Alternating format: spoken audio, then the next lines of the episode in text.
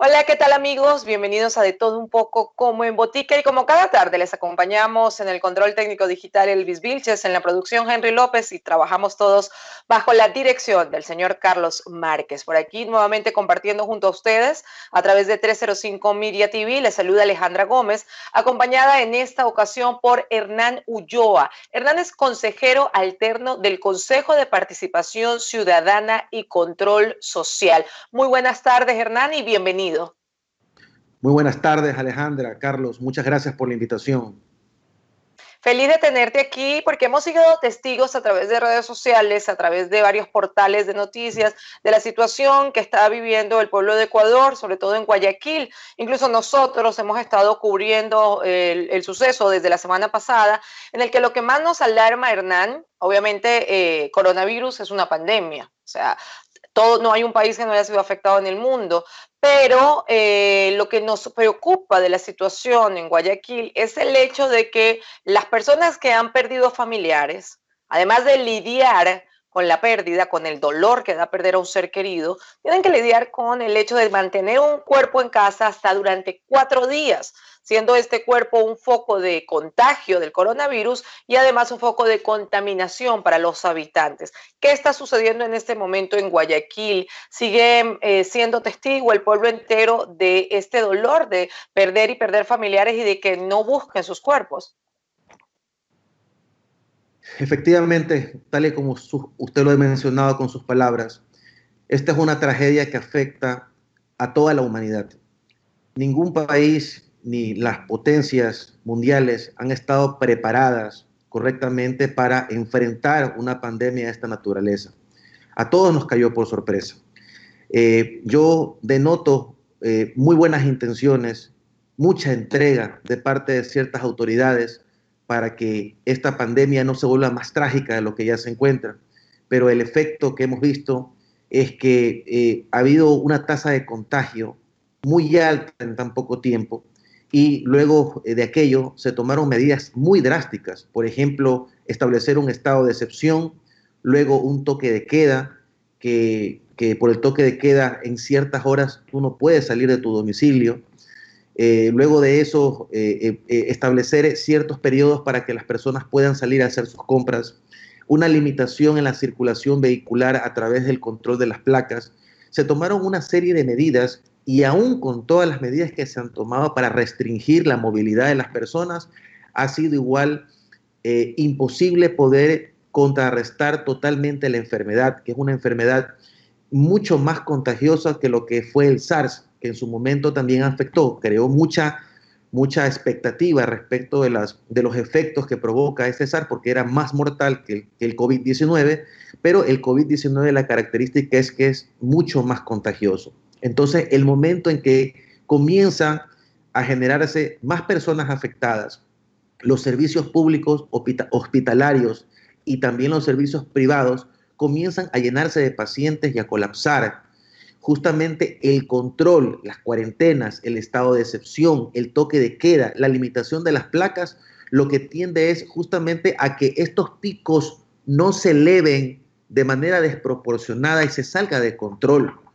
Eh, pese a todos estos controles, como usted manifiesta, igual tenemos escenas muy, eh, muy penosas de, de gente cuyos familiares han muerto no necesariamente por el COVID-19, han fallecido en esta pandemia y por este colapso en los servicios públicos y privados, también inclusive en los servicios funerarios, eh, ha resultado muy difícil que tanto los servicios privados eh, funerarios, así como los servicios públicos de levantamiento de cadáver, hayan podido eh, enfrentar toda, todas las consecuencias que genera esta pandemia.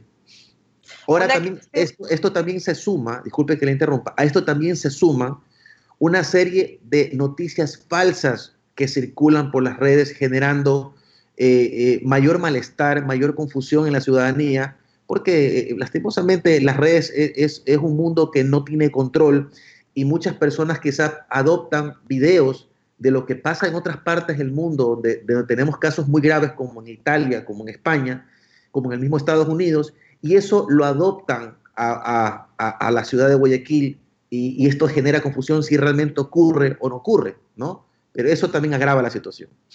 Confusión y caos, por eso es bien importante y nosotros llamamos a toda la comunidad no compartir información que no ha sido verificada, sobre todo por medios oficiales o que usted tenga eh, declaraciones del vocero, porque lo que nosotros buscamos es informar, no generar caos ni pánico. Esta situación que vive el mundo entero, Hernán, eh, ningún país ha estado preparado para enfrentarla. O sea, el sistema de salud de cualquier país ha colapsado porque las cifras de personas infectadas y de personas que necesitan máquinas eh, respiratorias, estos aparatos para respirar, pues ha, sido menor a la cantidad de lo que se exige en este momento.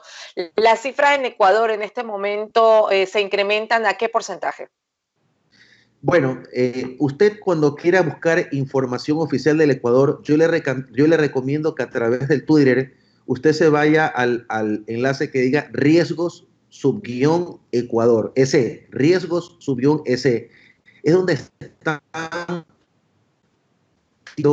en, vivo, digamos, las noticias oficiales sobre estadísticas, ¿no? Y lo que podemos observar en esta pantalla, en, el último dato que se ha incorporado en las redes de, de riesgos, Ecuador, se puede ver que hubo un corte al 7 de abril del año 2020, donde se establece en dicho comunicado que existen en Ecuador 3.995 contagiados confirmados existen 220 personas fallecidas según el comunicado oficial. Existen 3.956 casos descartados y 140 casos de recuperación, es decir, con alta hospitalaria. Pero también aquí eh, eh, cabe recalcar que la población de Guayas, eh, específicamente en la ciudad de Guayaquil, donde yo vivo, es donde se denota la mayor tasa de contagio. Aquí en Guayas eh, constan 2.706 contagiados. Esto, esto eh, es un Eso aproximado. Solo en Guayas, wow. Esto es solamente en Guayas, pero en, los en las demás provincias del Ecuador eh, se encuentra más controlado. Existe una tasa muy mínima de contagio. En Ecuador, en, la provincia del Guayas, es donde, se, donde, donde existe la mayor tasa de contagio y de ahí le sigue Pichincha, que es la, donde está la capital, que es Quito, eh, donde también eh, está eh, tratando de controlarse los picos de la pandemia. Así tenemos, por ejemplo, que en la misma página oficial de riesgos, vemos que al, a la fecha 24 de marzo ya comienza a disminuir sustancialmente la tasa de contagios debido a estos controles exhaustivos y disposiciones ordenadas por la autoridad. a la fecha 28 de, marzo tenemos que existen aproximadamente o existían 3.967, a la fecha 31 de marzo 3.980 y a la fecha 2 de abril tenemos 3.995. Es decir, ¿esos datos los maneja directamente el gobierno de Ecuador?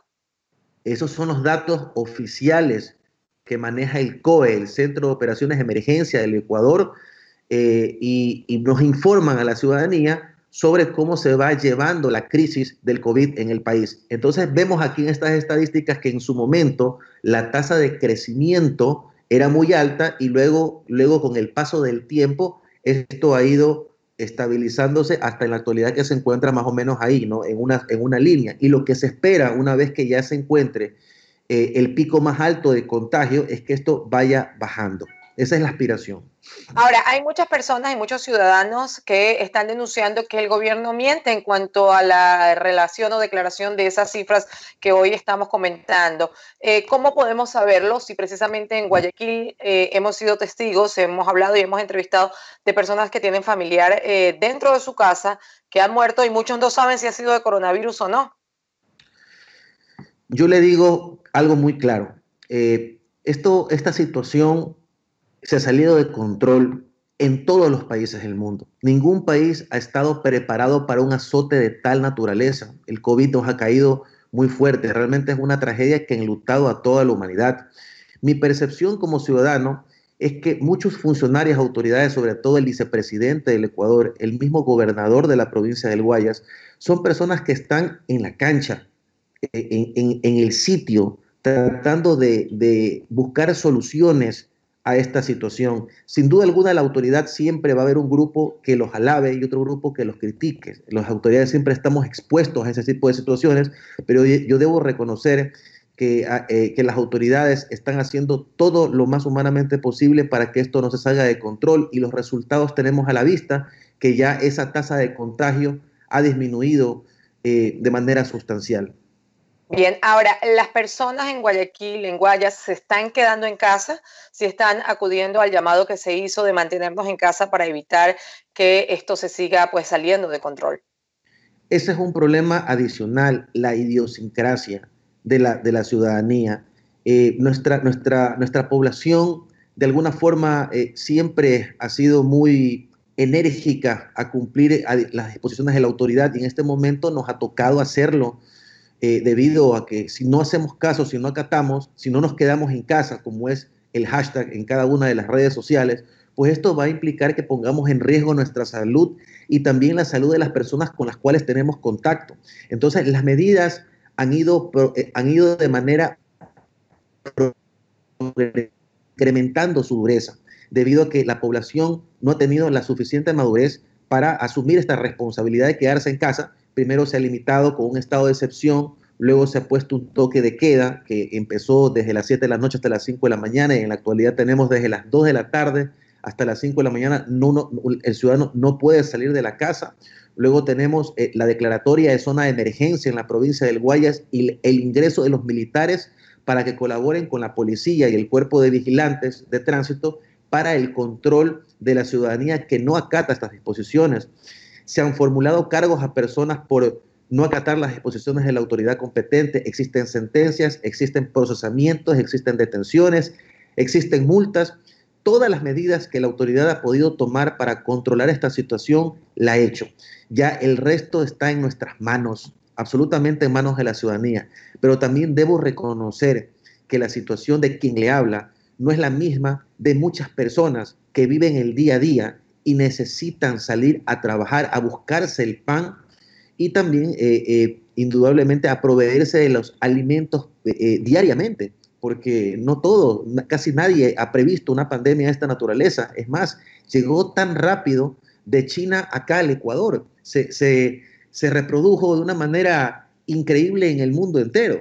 Miren en Estados Unidos las cifras que existen en, en la actualidad, es, es realmente eh, muy catastrófico lo que ha traído a, a la gobernanza en el mundo entero.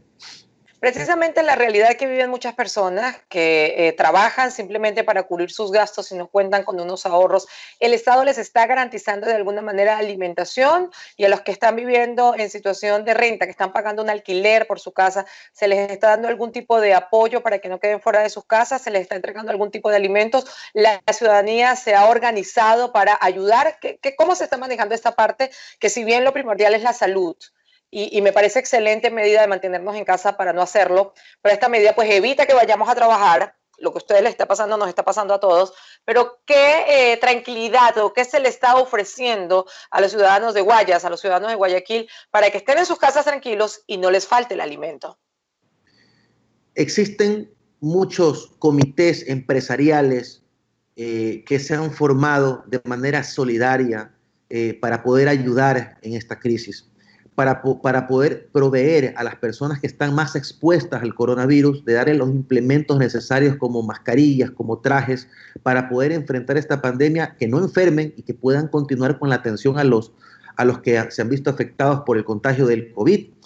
Eh, eh, tenemos un aporte aquí en el Ecuador, por lo menos la banca privada eh, ha, ha hecho un aporte sustancial económico que ha servido también o sirve para tratar de conseguir respiradores, conseguir medicinas, conseguir otro tipo de, implementos que van a ser necesarios para entregarlo a la gente que más lo necesita. También líderes cantonales, líderes provinciales y líderes nacionales se han organizado en diferentes comités empresariales y también de alguna forma están llevando este brazo solidario hacia diferentes estratos sociales que más lo necesitan. Eh, en fin, ¿no? La población de alguna forma, entidades públicas, eh, también fundaciones o particulares de alguna manera están haciéndose ver su brazo solidario, su buen corazón en esta crisis eh, que afecta a muchas personas y que indudablemente habrán muchas personas que este momento no tengan para comer, no tengan, eh, eh, primero no hay trabajo este momento para, poder ejercer y tener algo de rentabilidad y con eso adquirir alimentos. Entonces ahí viene el, brazo solidario de la empresa privada, de la logística pública que se está formando para proveer en los sectores más vulnerables, más pobres, darles la alimentación. Yo no le puedo garantizar de que esto llegue al 100% de los afectados. Lo que le estoy respondiendo es que la gente no se está quedando con los brazos cruzados. Eh, existe mucha solidaridad y estoy completamente seguro que en todas partes del mundo eh, estas, eh, muchas personas han activado para, para tratar de ayudar al prójimo. Qué bueno, y ese tiene que ser el mensaje, seamos solidarios con los más necesitados y mientras tanto nosotros que podemos, debemos quedarnos en casa para cuidarnos a nosotros y cuidar a otro, evitar contagiarnos y evitar contagiar a otros. Amigos, hoy nos acompañó Hernán Ulloa, él es consejero alterno del Consejo de Participación Ciudadana y Control Social, quien hace el llamado a quedarnos en casa, a no compartir información que no ha sido verificada y no generar caos y a ser más solidarios para ayudar a toda nuestra comunidad. Hernán, agradecidísima por tu tiempo y por aquí las puertas de, de todo un poco como en Botica en 305 estarán siempre abiertas.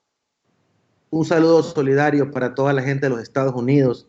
En especial quiero aprovechar este canal para mandarle un saludo a mi querida hermana Melanie Ulloa, quien se encuentra y reside en Miami Espero que se encuentre bien en conjunto con su esposo y toda su familia. Un abrazo enorme y muchas gracias por esta oportunidad. Qué bello, si es oportunidad de agradecer, saludar y decirle cuánto amamos a nuestra familia y a nuestros seres queridos. Gracias a ti, Hernán. Estaremos en contacto. Gracias, muy amable.